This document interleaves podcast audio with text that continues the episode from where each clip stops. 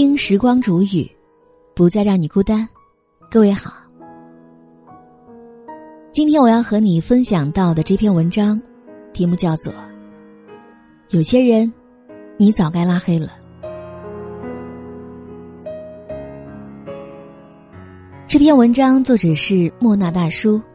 以下的时间，我们来一起听。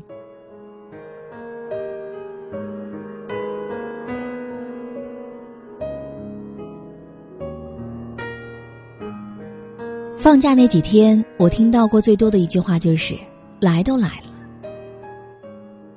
收拾好出门，惦记了很久的餐厅已经排起了长龙，来都来了。景点的游客爆满，眼看着手里的门票，来都来了，挤进蜂窝式的人流。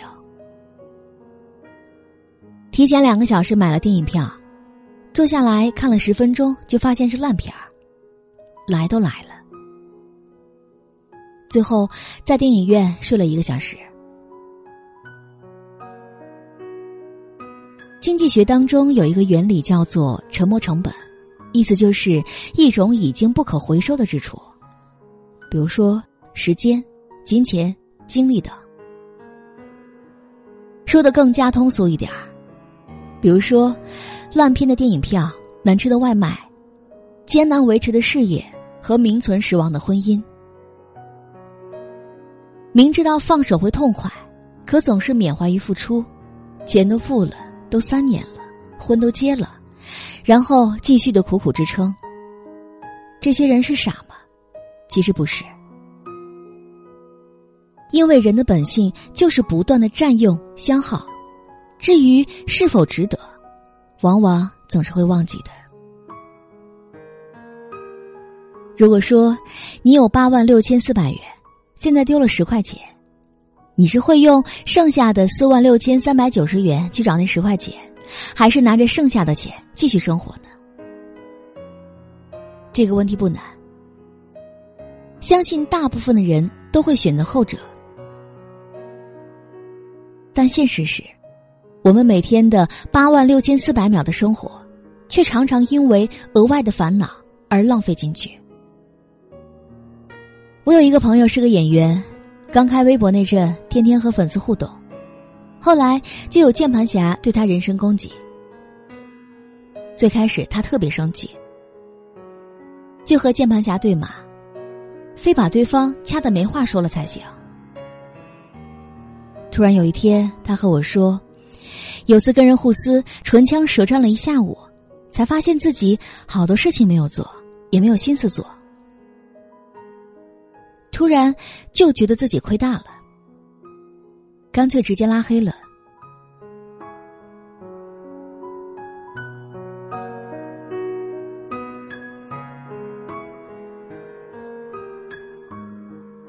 其实也早该这么做了。很多时候，表面上看着得到的东西，却隐藏着无尽的损失。及时止损的重点不在于止损。而在于能不能及时。最让人头疼的，不是当下舍弃的小钱，而是长久投入最后崩盘，更是早就该这么做了的悔恨感。生活中，我们不难看到类似的事件：被家暴好几年的妻子却不离婚，被公司拖垮的员工却不离职。小时候，我问我爸。为什么那些很可怜的人都不离开呢？我爸一语点破：很多人心存侥幸，更重要的原因是他们没有底气。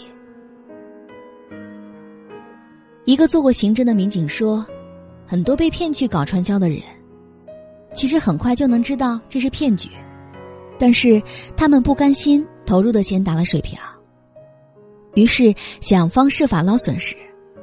甚至当了传销组织的帮凶。那些肯赌的人，其实早就看淡了对错，更注重结果。我还看过一个令人唏嘘的采访：三十七岁的男子在面馆被采访，聊到工作时间和待遇，义愤填膺，还把自己说哭了。他在公司待了十二年，工资只涨过两次，加班没有加班费，还经常为季度考评发愁。记者问他为什么不辞职呢？他就一脸发愁，摆出老员工的身份，好像公司离不开他似的，说都这么多年了。实际上，十二年间他也没有创造出突出的业绩，混日子罢了。现实就是这样，你没有底气的时候，只有被选择的权利。表面上是公司不够好，实际上是不确定自己能不能配得上更好的。为什么六十三岁的林青霞离婚时大家都说好？因为她是林青霞呀，她值得。我们总是能够听到，想买的东西要趁早，越早买。以后分摊到每一天的费用就会越便宜。想做的事儿要快，机会不等人，不要考虑。但却没有人告诉你，想扔的东西也要趁早，要不然日后分摊到每一天的糟心就会越多。更没有人告诉你，冲动消费、冲动行为之后的后果该如何承担。张雨绮离婚了。能给自己买钻戒、买包包，能够混得风生水起。林青霞也离婚了，她要的爱情那个人给不起，她够洒脱，也够爽快。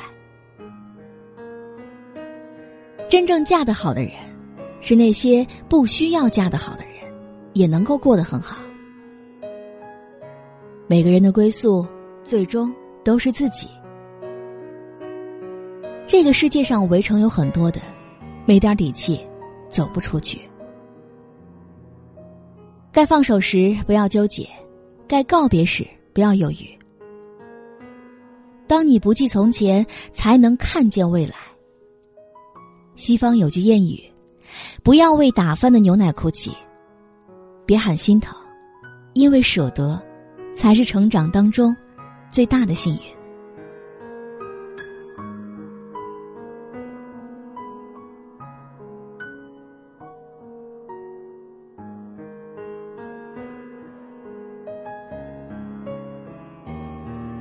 好了，我亲爱的耳朵们，今天就和你分享到这里。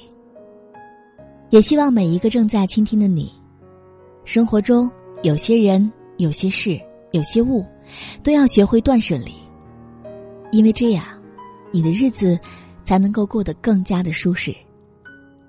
好，也欢迎大家添加我的微信公众号，微信搜索“倾听时光煮雨”这六个字的首字母，就会找到我了。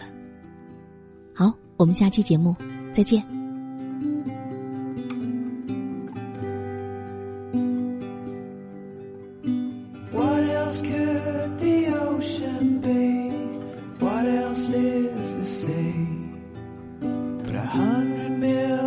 try.